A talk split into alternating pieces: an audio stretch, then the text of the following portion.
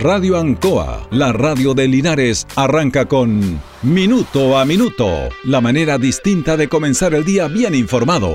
Presentado por Óptica Díaz, ver y verse bien. La Veguita del Baratini, Arauco Esquina Hierbas Buenas, el mejor precio y calidad. Lubricentro Maife, todo en cambio de aceite. Consulta médica del doctor Daniel Guzmán, siempre más cerca de usted. Y Panadería El Baratini, en Avenida Cardenal Silva Enríquez al ingreso del nuevo amanecer. Aquí comienza Minuto a Minuto.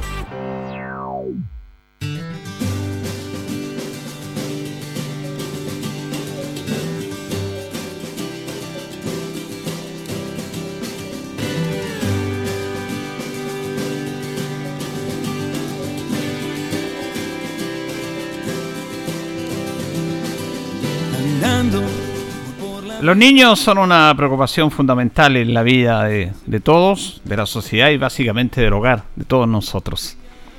Son muy frágiles eh, a todo nivel, porque obviamente son niños, son pequeños, se van desarrollando, están en una etapa en la cual tienen que aprender y en la cual tienen que ser cobijados, apoyados, ayudados, acompañados. Y es una etapa importante sobre todo para lo que va a ser el futuro de, ellos, de la familia de la sociedad. Por eso eh, el apoyo permanente del hogar es clave. Cuando falla ese apoyo por múltiples factores, hay un apoyo del Estado que tiene que estar con los niños que más lo necesitan. También cuando los niños se enferman, está la red médica, la salud, los médicos, los doctores, los cuidados, los tratamientos, los remedios para ellos. Pero son muy frágiles. Y la fragilidad, eh, lamentablemente, claro, el concepto es claro, frágil. Están expuestos a cualquier situación. Médica, inmune y social.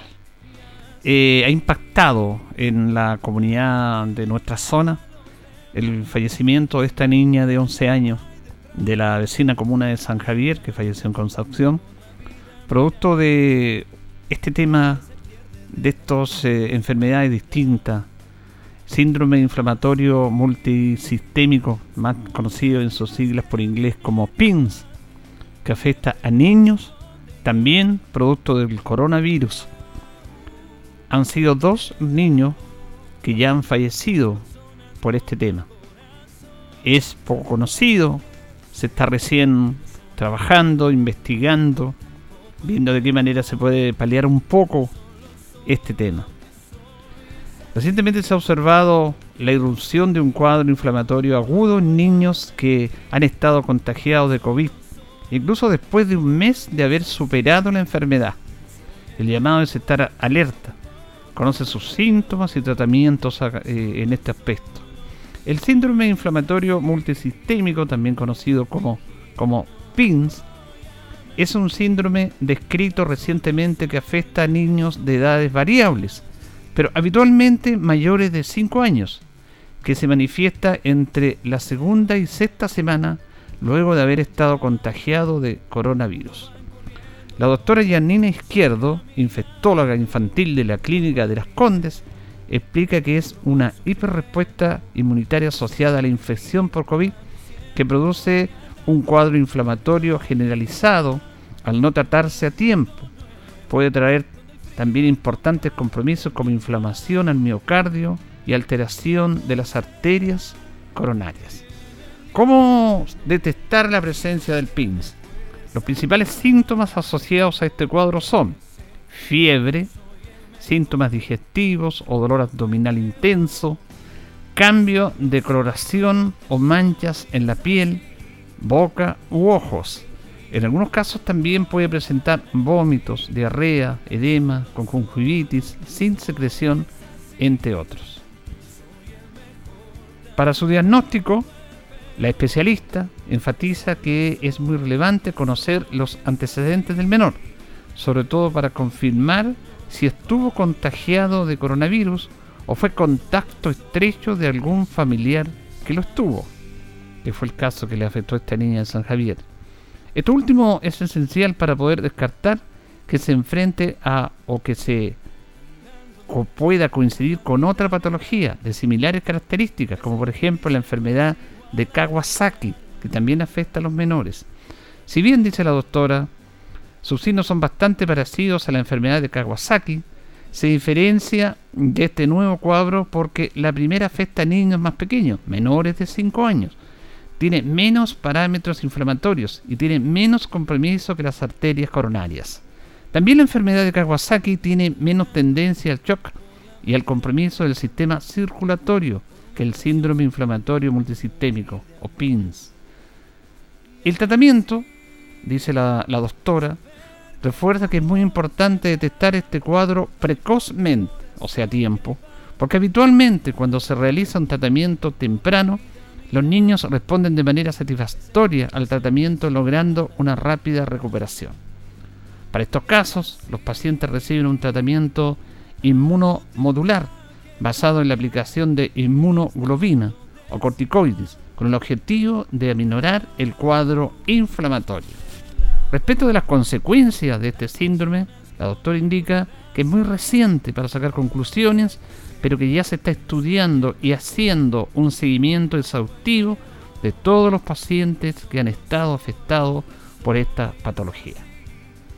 Esto es importante porque se produce y es obvio una preocupación en todos por los niños que están siendo afectados del coronavirus.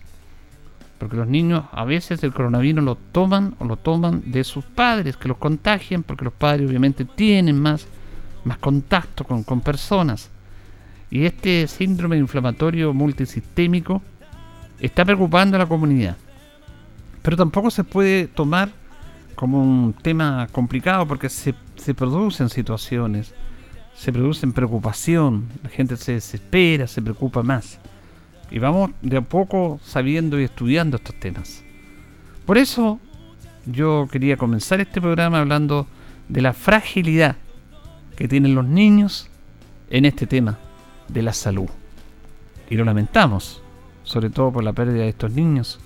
Y hay que estar muy atento, como debe ser, al cuidado de ellos. Pero también los niños de esta sociedad tienen una fragilidad social. Social que todavía es una deuda de todos los chilenos. Y no nos, no nos involucramos solamente al Estado, aunque el Estado es el que debe ser garante de, obviamente, de los derechos, de los cuidados de todos los ciudadanos al nacer, según dice el primer articulado de nuestra Constitución. Entonces, vemos con preocupación permanentemente en nuestra sociedad niños involucrados en delitos niños, 14, 15 años, 16 años, involucrados en delitos. Entonces, uno dice, ¿por qué? Y la pregunta que se hacen, o que se puede hacer usted, ¿cuántas veces frente al televisor o frente a una noticia? La pregunta recurrente es, ¿y dónde están los padres? E, esa es una pregunta recurrente en todos cuando vemos en las informaciones, cuando escuchamos, cuando leemos que hay niños de 12, 13, 14 años involucrados en hechos delictuales, incluso en asesinatos. Entonces la pregunta es, ¿y dónde están los padres? Y la respuesta es, no están. No están. Es como del sentido común. Porque aunque estén los padres, físicamente, no están. Porque la mayoría de estos niños involucrados en delitos son presa fácil de los adultos, de los mayores, que se aprovechan y abusan de la fragilidad infantil y de los niños para ser los cómplices de delitos, para someterlos y para darle un espacio, en el espacio que no lo tienen, dentro de donde deben tener, que es en el hogar y en la sociedad. Porque si estos niños no tienen el respaldo de hogar, porque son hogares ausentes, de familias precarias, de padres también con complicaciones, con complicaciones laborales, con complicaciones delictuales, con personas que sus padres están en la cárcel, que trafican, que llegan a muchas situaciones y que no las vamos a explicar acá porque no es la idea. Es justamente ese es el momento, el caldo de cultivo que aprovecha la delincuencia para aprovecharse de esos niños. El narcotráfico, los ladrones, entre comillas, profesionales, los que trabajan porque saben todas las leyes, saben que los niños son inimputables a una determinada edad en este país, entonces los utilizan. Pero un niño de un hogar conformado o de una sociedad de aporte no, no está en ese camino, porque obviamente lo cobijan, lo cuidan.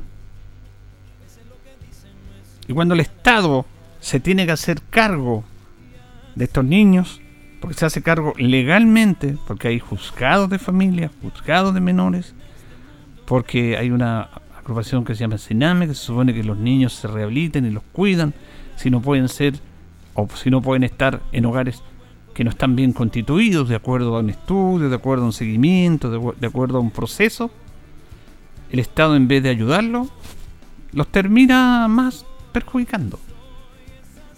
Porque tenemos que entender y tenemos que hablar seriamente sobre la labor del Sename, que puede tener una muy buena intención, pero que no ha sido efectiva, para nada. Son verdaderas escuelas del delito de esos niños. Entonces después, ¿cuál es lo más simple que hacemos todos? Los condenamos. Los condenamos. Los condenamos permanentemente. Somos jueces. Pero no hablamos de la consecuencia. Pero, ¿por qué una persona y un niño de 13, 14, 15 años llega a eso? Ahí está el caso del bizarro el famoso bizarro. Toda una vida cometiendo delito. Porque no conoció otra cosa desde su origen, desde su hogar. Él es una persona de un hogar mal constituido, mal formado, y que el Estado tampoco le entregó el apoyo que no pudo entregarle la familia, sino que lo aprovechó para hacer más delitos. Un joven de 22 años que ha pasado todo su vida en la cárcel con delitos, con connotaciones, con robos permanentes. Y decimos, este es un delincuente. Claro, es un delincuente. Pero era un niño. Era un niño frágil. ¿Por qué llega esto? Y esa es la pregunta que tenemos que hacer para evitar este tipo de situaciones, porque nos estamos acostumbrando en esta sociedad a condenar permanentemente y a, juzgar que se meta preso, que se, que se seque en la cárcel. Y nuestro gobierno y nuestros parlamentarios dicen aumentaremos las penas seremos más drásticos en aumentar las penas y eso no sirve de nada. Si no ese es el tema. Es otro. ¿Cómo no van a entender esta situación? Y aquí hay personajes importantes, venerables, que realmente se preocupaban por este tema, o se han preocupado. Y, estoy seguro que ahora también hay mucha gente venerable. Había muchas familias de Chile a comienzos del siglo, terminado el siglo XIX, comienzo del siglo XX, de personas que estaban y ayudaban a esos niños que andaban pidiendo en las calles que no tenían que comer o que tomaban y sacaban de los tarros de basura la comida para llevar a sus hogares porque no en sus padres no les daban los tomaban los tomaban en el buen sentido de la palabra los educaban pero con un aspecto personal no como una política de Estado porque la política de Estado está en Chile en la educación es ahí donde hay que salvar a los niños, la, enseñanza primaria y todo eso. El padre Hurtado. El padre Hurtado iba a buscar a niños que estaban en los ríos, en los puentes, en Santiago, en Mapocho básicamente, que dormían ahí, que en el día salían, que hacían sus troperías, porque ellos no sabían, y no sabían de mundo, sabían solamente de eso. Y él los tomó, los cobijó, los apoyó, les dio un techo, les enseñó un camino ¿Cuánta gente salvó el Padre Hurtado? ¿Cuántas personas salvó el Padre Hurtado de seguir por el camino equivocado? Eso es impagable. Usted podría criticar a la iglesia, que pierde sus valores, y estamos de acuerdo en todo lo que pasa en la iglesia. Pero veamos la obra de las personas, porque no todo es malo, lo hemos dicho en este programa. El extremo es malo, el extremismo es malo, en todas sus dimensiones. Y el padre Hurtado se preocupó básicamente de ir, de tomar estos niños, de darle un camino distinto, de enseñarle que mira, este, este camino, esta calle está equivocada, no tiene salida. Y algunos se le revelaban, por supuesto, pero es una labor notable. Eso debería ser una labor de Estado. El padre jesuita Berrios Él hace una labor increíble en, en un campamento en la chimba en Antofagasta. Que es en esa zona, con esas personas, con la vida que tenían esas personas, no tenían otro destino que la delincuencia y el tráfico de drogas. Antofagasta está plagada de muchas situaciones especiales en relación al tráfico de drogas, a la prostitución infantil, al abuso de todos. Pero él los sacó y los organizó en ese campamento, haciendo un pequeño estado de una ciudad y de un país, un pequeño estado, dándole las herramientas, las posibilidades, apoyándole y haciéndole entender que el camino del delito, que el camino en la droga, que la plata fácil es por un momento, pero es la perdición. Para ellos y para su familia. Los organizó, los capacitó, se hacen se hace una cosa importante, recibe apoyo, la gente tiene un subsidio para ir a comprar a los almacenes, los almacenes reciben esos dineros, se van proveyendo más, se les entrega capacitación, hay programas de apoyo laboral, de estudio, de recreación. Ese es un estado dentro de un estado. Lo que está haciendo el padre de Río. Ese es el tratamiento que se debe tener con las familias, con los jóvenes, con los niños, que es una política de Estado. Cuando vemos el caso de este niño Tomás, que se desapareció y que murió, que no sé qué pasó con él, en el sentido de que qué es lo que le pasó porque llegó a esa instancia. Bueno, todos nos preocupamos de los niños, obvio. Pero esa es una situación de momento, permanente. Debe ser eso. Porque lo más fácil es ir condenando estos temas. En Chile, en Chile y en el mundo hay un tráfico de jóvenes. Los niños desaparecen. Desaparecen porque ahí está la estadística y que se habla poco de eso. Y es terrible. Desaparecen por dos temas. Uno, asociado al ámbito intelectual, por el tráfico de órganos. Que es uno de los negocios más prósperos en el mundo entero personas desaparecen, los matan y trafican sus órganos. Eso es así. Y lo otro, que desaparecen para el tráfico de trata de blancas, que tiene que ver con la prostitución infantil, que reclutan niñas y niños jóvenes, se los llevan, cambian, desaparecen de un momento a otro y están en otros lugares, en otros continentes, trabajando en la prostitución infantil. Eso es terrible. Y es una verdad, y es una realidad, que hay que decirla, que hay que comentarla, y que poco se dice. Entonces los niños tenemos que protegerlos. Tenemos que protegerlos. Se ha avanzado, pero hay muchas cosas más por hacer en esta sociedad. Mucho, mucho más. Mucho, mucho más de lo que se estaba haciendo. Porque no puede ser que tengamos a niños cometiendo delitos permanentemente. ¿Y cuál es la respuesta de la autoridad? Se aumentarán las penas. Vamos a enviar un proyecto de ley para aumentar las penas, para ser inflexibles en el castigo a ellos. Eso no está resultando. El camino es evitar que los niños cometan esos delitos. Santiago está tomado por el tráfico el tráfico de drogas por los narcotraficantes. Está tomado en el buen sentido, en el sentido de todos los barrios. Es una cosa increíble. El narcotráfico está dominando la sociedad en el mundo entero. ¿Cuál ha sido la política del principal país del mundo, Estados Unidos, para combatir el narcotráfico? Crearon un organismo que se llama la DEA, que es como el FBI como la PDI que se dedica exclusivamente al trabajo de ir en contra del narcotráfico. Han invertido millones y millones de dólares. Han tomado delincuentes, han tomado traficantes detenidos. Pero ahí está. La droga fluye. No podrá estar Pablo Escobar. No podrá estar el Chapo, Guzmán, por darle los más conocidos. Pero están otros. Y van a seguir, y van a seguir floreciendo, floreciendo. Porque este no es un tema de ir en contra de ellos. Está bien, se tiene que ir en contra de ellos porque esto es ilegal. es tema de tomar eh, la situación del por qué el mundo y sobre todo Estados Unidos es el principal consumidor de drogas. ¿Por qué sus ciudadanos consumen drogas? Porque si no hubiera demanda, no habría el problema del narcotráfico. Tan simple como eso. ¿Por qué se llega a los niveles de consumo de drogas? Está el debate en algunos países han legalizado algún tipo de droga. En vez de comprarla en el comercio informal, clandestino, van a una farmacia, van a un local donde se venden remedios, autorizado, con todos los estudios respectivos, y se toma eso. Aquí en Chile está abriendo el debate sobre la cannabis. Hay una fundación que incluso acá en Colbuna hay un sector donde se estaban plantando plantas de cannabis para recuperar la enfermedad del cáncer.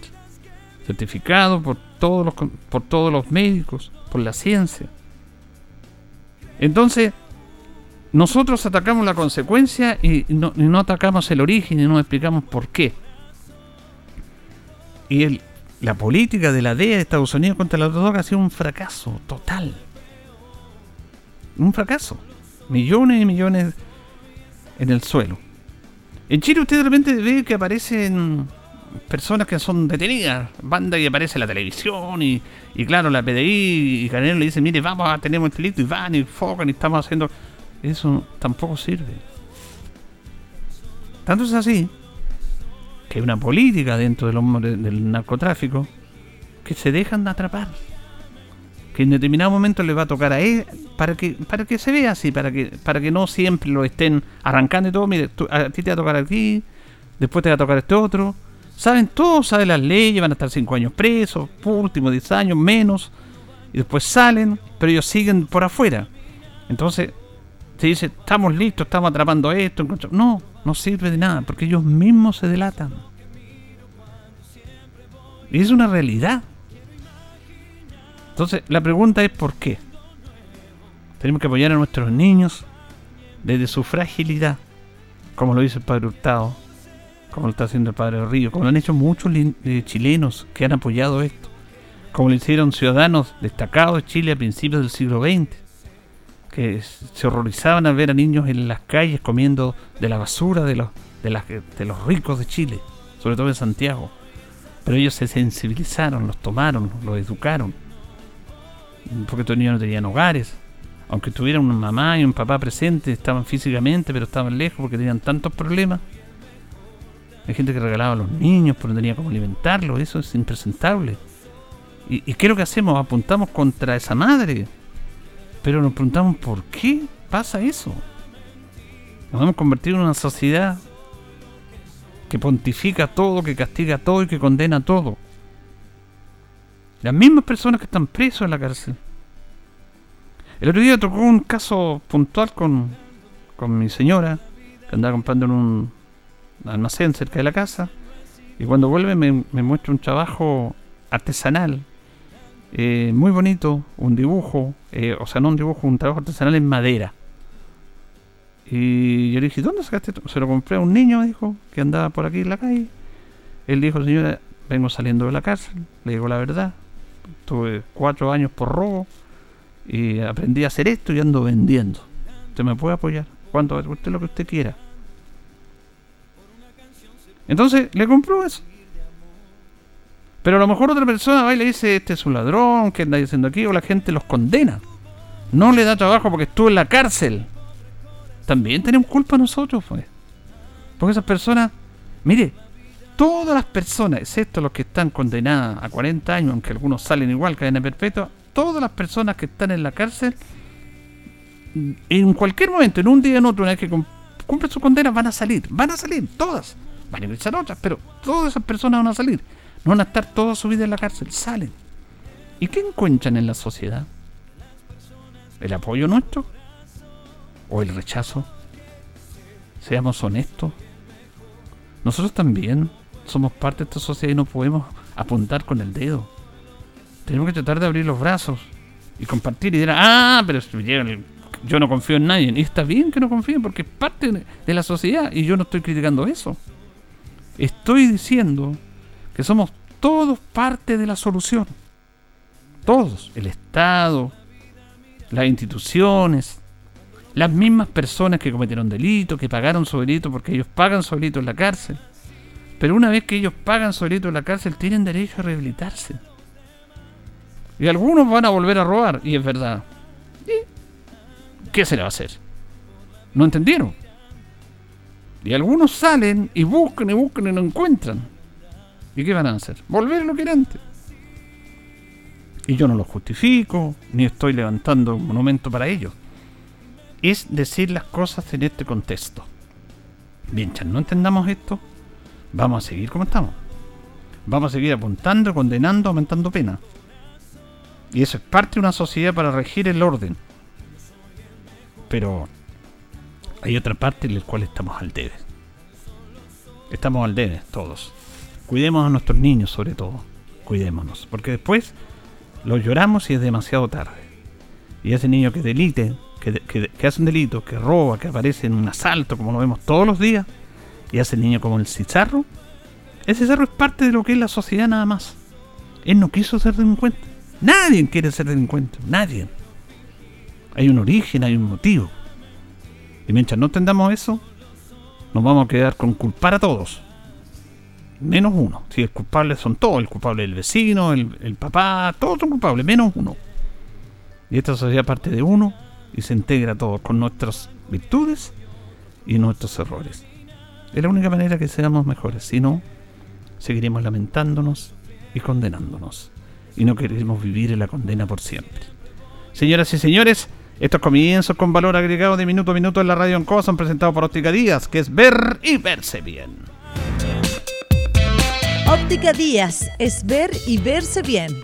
Usted ya nos conoce, somos calidad, distinción, elegancia y responsabilidad. Atendido por un profesional con más de 20 años de experiencia en el rubro. Convenios con empresas e instituciones. Marcamos la diferencia. Óptica Díaz es ver y verse bien. Muy buenos días, 8.28 de este día, miércoles 24 de marzo. Hacemos minuto a minuto en Radio Ancoa con don Carlos Agurto en la coordinación. Hoy día saludamos a las Elba que están de oromástico. Es el día 83 del año. En el año 1546 la Iglesia Católica establece el índice lista de libros prohibidos para los católicos que no pueden leerlos. Año 1546. En el año 1818 llega Santiago, o llegan a Santiago O'Higgins San Martín, después del desastre de Cancha Rayada, y alientan al pueblo a reorganizar el ejército patriota para salir al encuentro de los españoles. En el año 1926 el Ministerio de Educación designa los primeros monumentos históricos del país, a propósito de la estatua del general Baquedano. Algunos de ellos fueron el Fuerte de Tranca en Castro, los terreones de Picarte y los correlones y fuertes de Valdivia. En el año 1926 se nombra director de correos y telégrafos a Joaquín Aguirre Luco. En el año 1946 muere el general Cornelio Saavedra, una controvertida figura militar en Chile que participó en la denominada pacificación de la Araucanía. Eso es lo que pasó un día como hoy. Vamos a ir con nuestros patrocinadores, Carlitos, y ya retornamos. Estamos en Minuto a Minuto en Radio Ancoa. Radio Ancoa. La mejor manera de comenzar el día informado. La consulta médica del doctor Daniel Guzmán siempre más cerca de usted. Se atiende por FONASA, ISAPRE, DIPRECA, CAPREDENA y particular. Se hacen lavados de oídos. El doctor Daniel Guzmán lo espera en Kutmoller 333 frente a la plaza. Lubricentro Maife, todo en cambio de aceite. Le dejamos su vehículo como nuevo. Personal calificado, una atención cercana, convenios con empresas e instituciones. Maife, el lubricentro de Linares, ubicado en Esperanza 633, entre Lautaro y Yumbel. La panadería del Baratini, el mejor pan, tortas, pasteles, brazos de reina de nuestra propia elaboración. Abarrotes, cecinas, frutas y verduras. El mejor precio y la mejor calidad. Lo esperamos en Avenida Cardenal Silva Enríquez, al ingreso del nuevo amanecer. Estamos a su servicio. Óptica Díaz es ver y verse bien. Usted ya nos conoce, somos calidad, distinción, elegancia y responsabilidad. Atendido por un profesional con más de 20 años de experiencia en el rubro. Convenios con empresas e instituciones. Marcamos la diferencia. Óptica Díaz es ver y verse bien.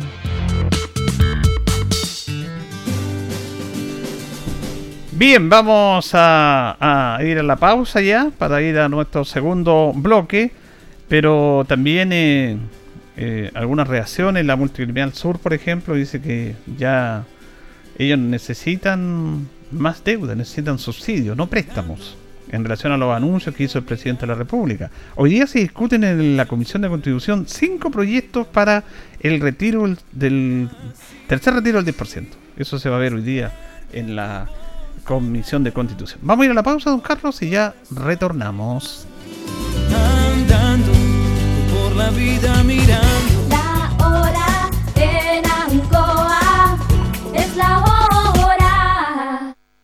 Las 8 y 33 minutos. Hola, soy María Paula Rodríguez, actual concejal. Quiero seguir representando la voz femenina de todas aquellas que no tienen voz Vamos, súmate para que en las próximas elecciones seamos las mujeres las ganadoras. Recuerda, soy María Paula Rodríguez, la Fuerza Femenina.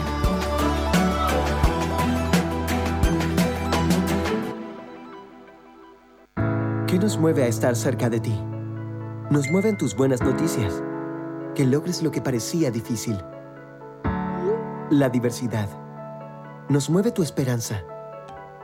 Nos mueve tu futuro. También tu diversión el respeto y el amor. Nos mueve todo lo que siempre has deseado. Mundo Pacífico hoy es mundo. Y para celebrarlo, lanzamos Mundo Móvil. Conoce nuestros planes Mundo. Y pórtate a Mundo Móvil. Mundo Móvil. Al alcance de todos.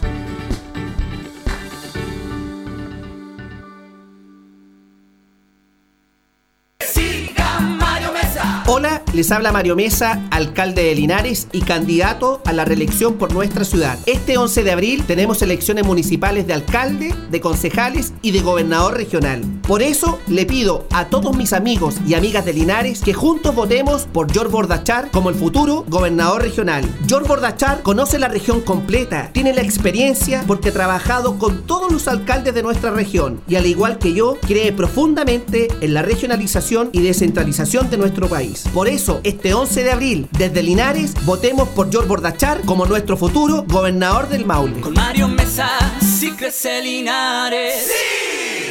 Benito, gobernador, Benito de mi región. Por Dios, por la familia, por mi región y con la fuerza del Maule, yo, Juan Valdebenito Mancilla, seré un gobernador para gobernar.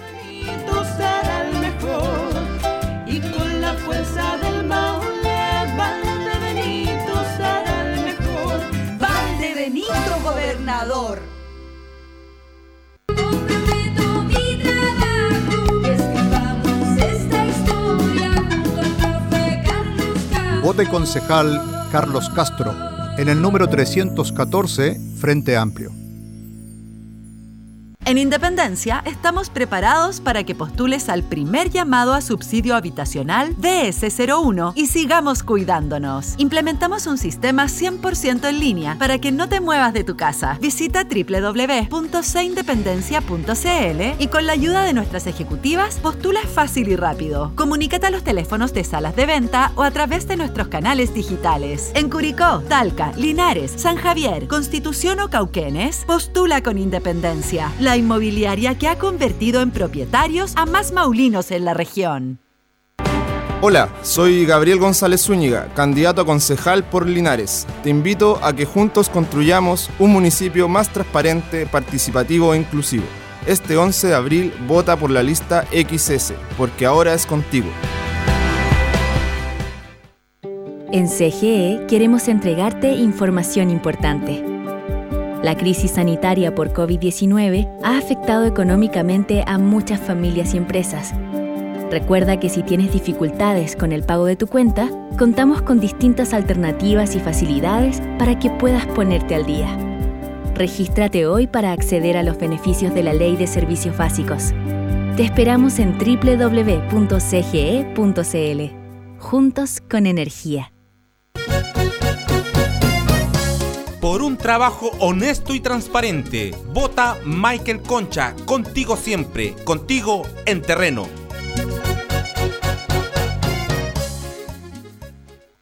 El país que quieres está más cerca y para eso necesitamos que todas y todos vayan a votar. Si tienes alguna discapacidad, nos preocupamos de todo para que donde te toque votar lo hagas sin problemas. Y recuerda que, en caso de que lo necesites, te puede acompañar a un adulto de tu confianza. Infórmate en cervel.cl o al 600 6166.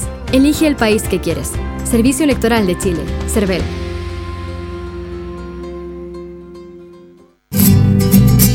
Profesional de experiencia, ese es Rodrigo Godoy, marcando la diferencia.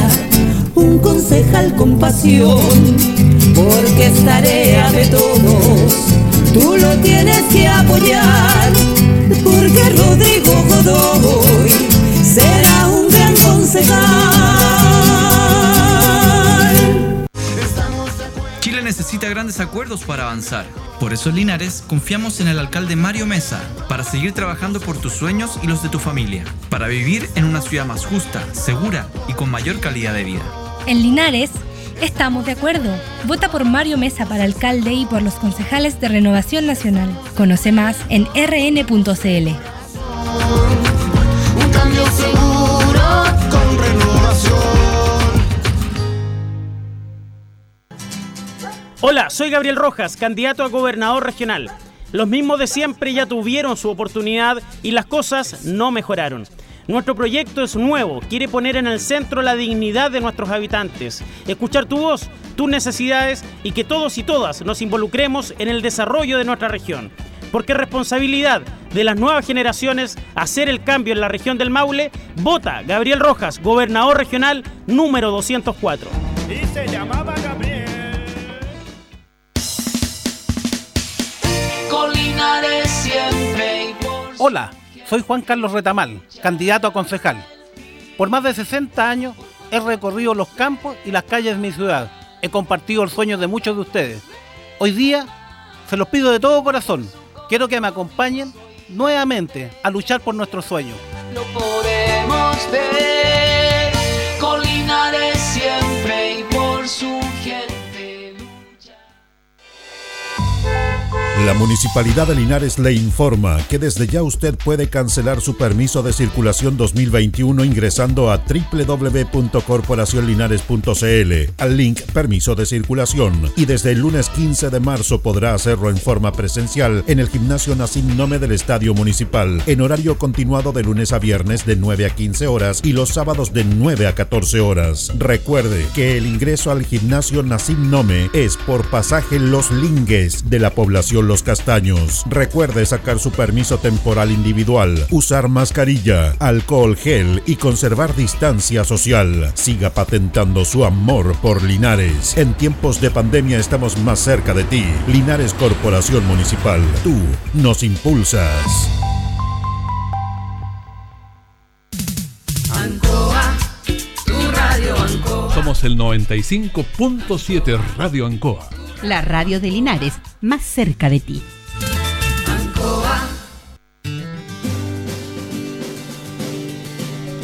Ya nos separan 19 minutos de las 9 de la mañana. 19 minutos de las 9 de la mañana. Hacemos minuto a minuto en Radio Ancoa junto a don Carlos Agurto ahí en la, en la coordinación. Y vamos a hablar de... Hay preocupación, obviamente, se ha dicho esta información de parte de- de- del gobierno, de- del Ministerio de Salud básicamente, de que este fin de semana no va a haber movilidad, eh, no se puede ir al supermercado, a ninguna parte, ni siquiera los almacenes de barrio. Eh, se había anunciado que iba a ser una cosa siempre los fines de semana, pero se, se- se anunció que iba a ser solamente este fin de semana. Así que eh, había preocupación en eso, pero está bien para reducir la movilidad. Eh, la gente se prepara, pero tampoco se vuelva loca. Día veíamos que en el centro los supermercados estaban llenos. Son dos días nada más. Hay un montón de situaciones en las cuales tenemos que, tenemos que estar atentos a eso. tenemos que estar atentos. Linares registró 17 nuevos casos por el COVID, 17, eh, y casos activos tiene 267. Bajó los casos nuevos, pero los casos activos eh, solamente 267. No solamente, es mucho. eh, es mucho 267. Ahora, mañana Linares cumple el mes de cuarentena, las cuatro semanas. Y claro, la gente dice, ¿qué pasa? ¿Saldremos o no saldremos de, cuarentena? Eh, de acuerdo al protocolo del Ministerio de Salud, porque es un protocolo, porque hubo comunas que pasaban el mes, que pasaban las cuatro semanas y muchos alcaldes empezaron a reclamar por esa situación porque esto va de la mano de los sanitarios, sanitario un tema económico, había un desmedro económico. Hubo presión de muchos alcaldes respecto a ese tema. Por lo tanto, el Ministerio de Salud estableció un protocolo en el cual se está un mes, las cuatro semanas, se pasa a fase 2 por dos semanas y si en esas dos semanas no se disminuye el caso, los casos positivos y básicamente los activos, se vuelve a fase 1. ¿Qué es lo que le pasó a Talca y lo que le pasó a Curicó?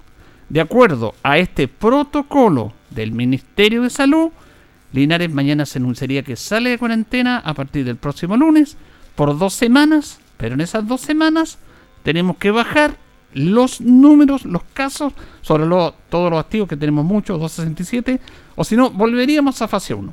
Esa es la situación, pero lo vamos a esperar mañana. Tenemos nota respecto también con la directora de salud, porque saludamos al concejal Eduardo Ibáñez, que lo tenemos con nosotros acá.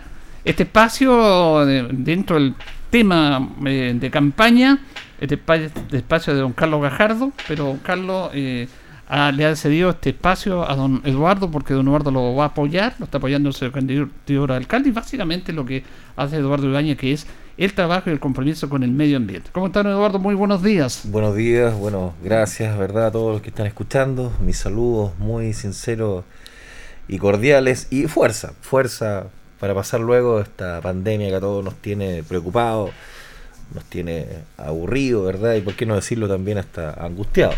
Pero fuerza que esto va a pasar, todo pasa. ¿ya? Así que mis saludos sinceros y ya vienen tiempos eh, mejores.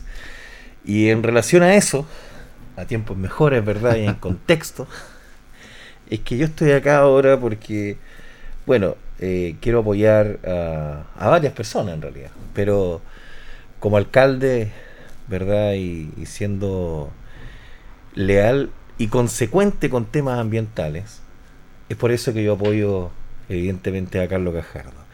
Carlos Gajardo no es un aparecido en el medio ambiente. No. No voto por él porque dejó un partido y ahora es independiente. La verdad que ni siquiera voto porque es linarense. Quiero ser bien honesto.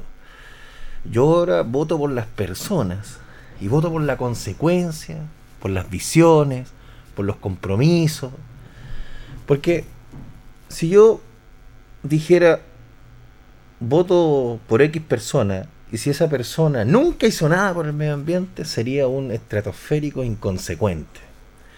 Pero Carlos Gajardo sí ha hecho cosas.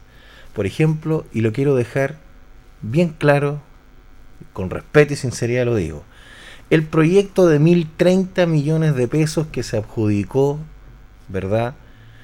El santuario de la naturaleza Río Achigüeno. Ese fue, un ese fue del gobierno regional, quien tuvo arte y parte, evidentemente, en aprobar eso fue el gobierno regional, los consejeros regionales. Y quienes golpearon la mesa, metafóricamente hablando, y quien habló ahí con carácter, porque si no, no hubiésemos ganado ese proyecto, fue Carlos Gajardo. ¿Quién defendió el río Achigüeno desde su, desde su génesis? Carlos Gajardo. ¿Quién estuvo ahí cuando se conversó por primera vez con la presidenta Michelle Bachelet? Quiero, quiero contar la historia por qué vino Michelle Bachelet acá a Linares. Hicimos algo histórico con respecto a un movimiento ecológico, ¿verdad? Ambiental, que trajera una expresidente y una candidata que tenía todas las estadísticas y por haber de que iba a ser La encuesta, iba a ser la ganadora. Claro que iba a ser la ganadora nuevamente.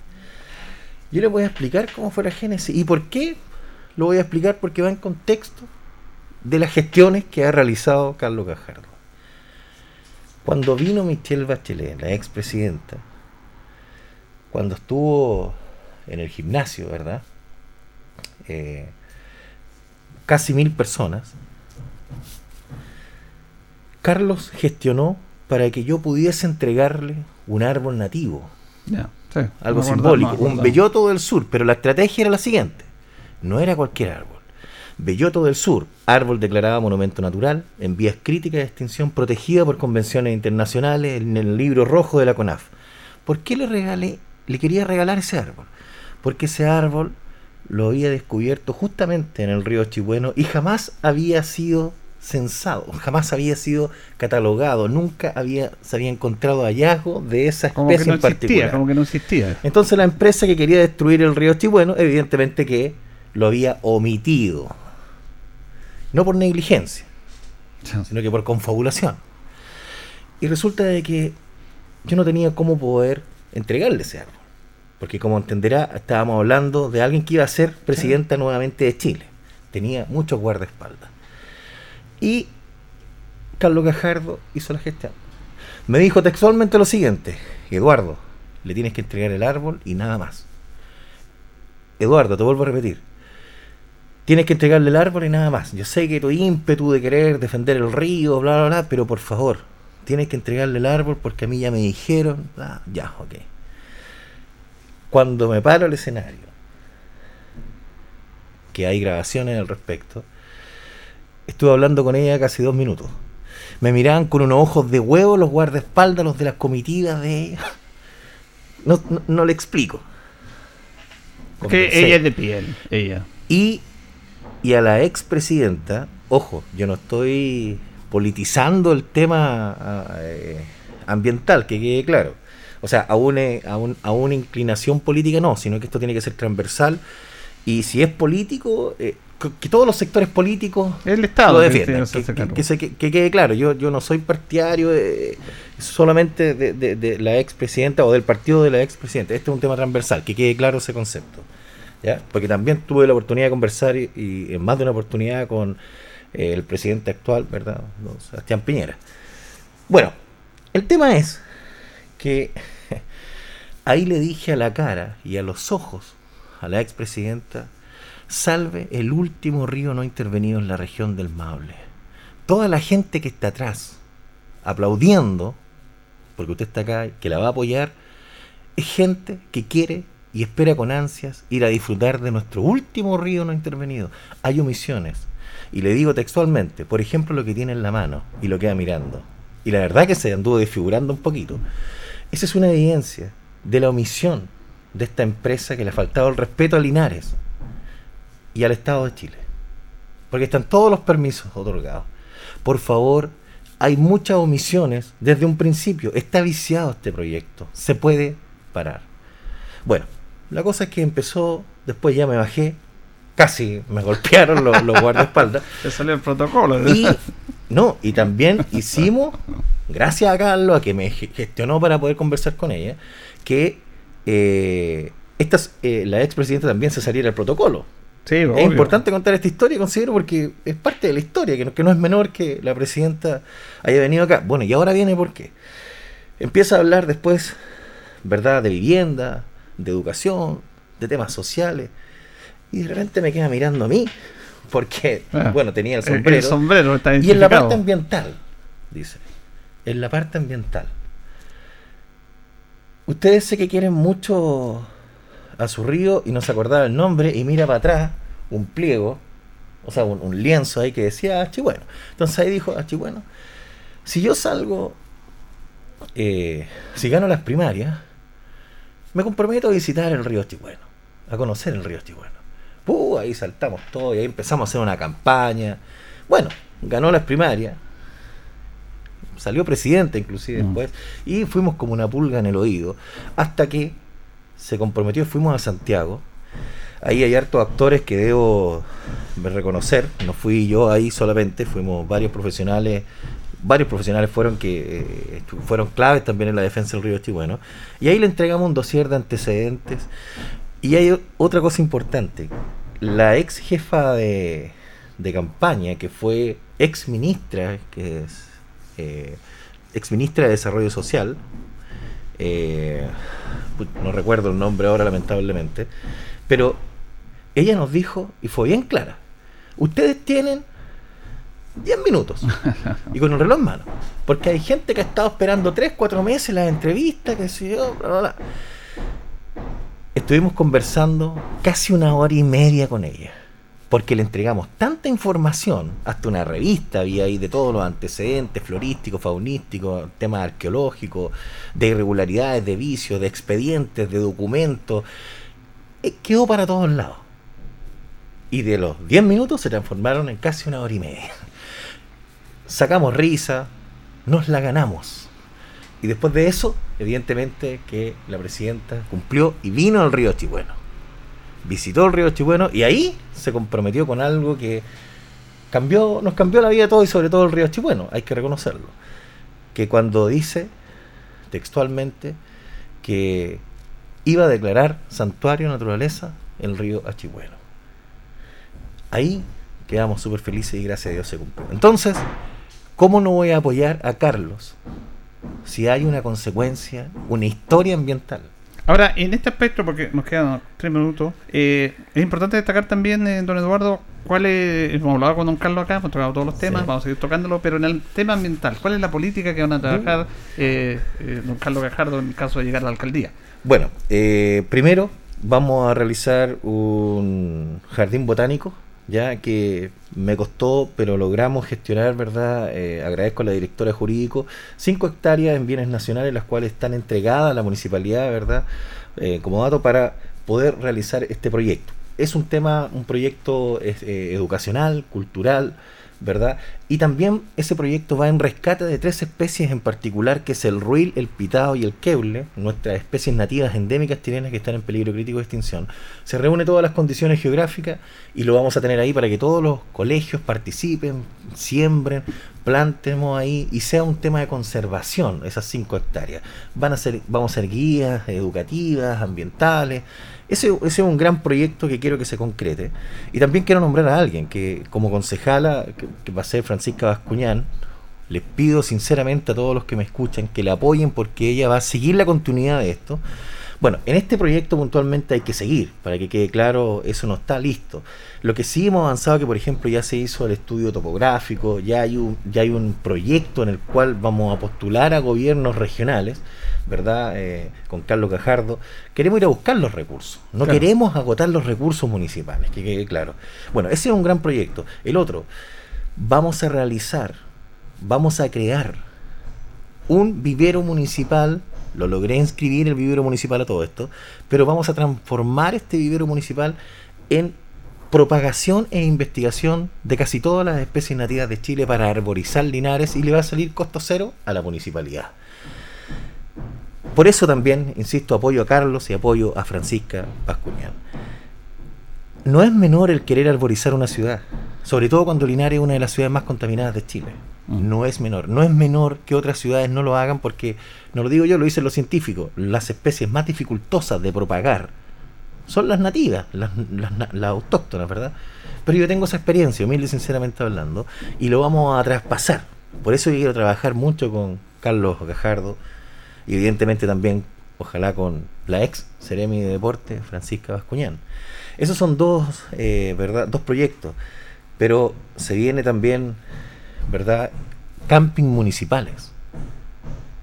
Camping municipales para que la gente no le esté mirando nada la cara ni pidiendo nada a nadie con respecto a querer disfrutar de nuestros patrimonios naturales. Otro proyecto importante, declarar santuario de la naturaleza, el estero la sombra, reúne todas las condiciones florísticas y faunísticas. Subir de categoría el río Chihueno, de santuario de naturaleza a reserva de la biosfera. No es menor eso, pero necesitamos una voluntad política. Y evidentemente que con Carlos Cajardo lo vamos a, lo vamos a lograr.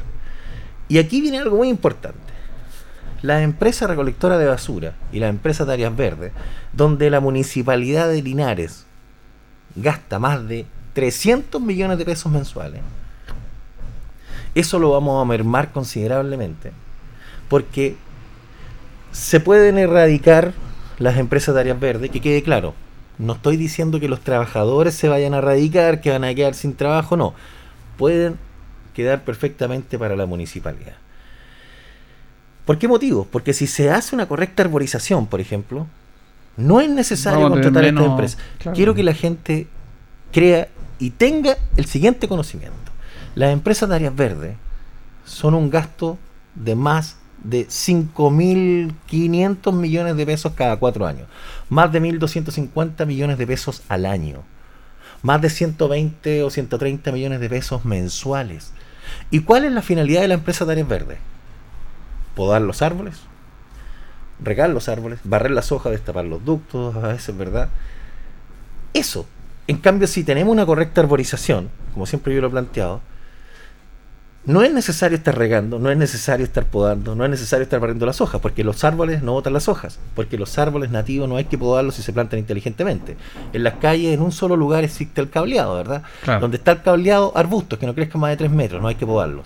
Donde existe, donde no existe el cableado, los árboles pueden crecer a discreción.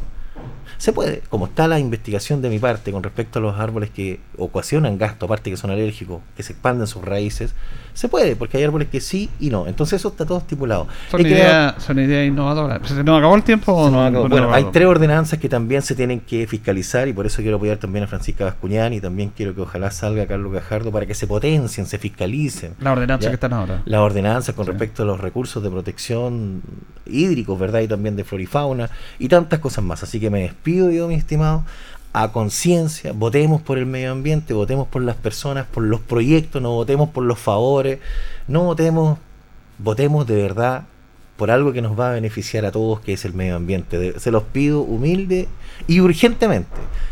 Estoy preocupado, de verdad. Así que mis estimados, mi, salu- mi, mi ¿verdad? Es de esperar de que estén muy bien y ojalá que gane el medio ambiente. Muy bien, le agradecemos al concejal Eduardo Ibáñez conversando con los auditores acá de nuestro programa Minuto a Minuto. Ha venido acá y le está apoyando el trabajo medioambiental del candidato alcalde Carlos Gajardo. Gracias, Eduardo. ¿ah? Ya está, gracias a ustedes. Nosotros nos despedimos de Minuto a Minuto en Radio Onco en esta emisión de día miércoles junto a don Carlos Agurto. Nos vamos a recontar si Dios lo dispone mañana. Pero sigan sintonía de Radio Onco porque ya viene agenda informativa.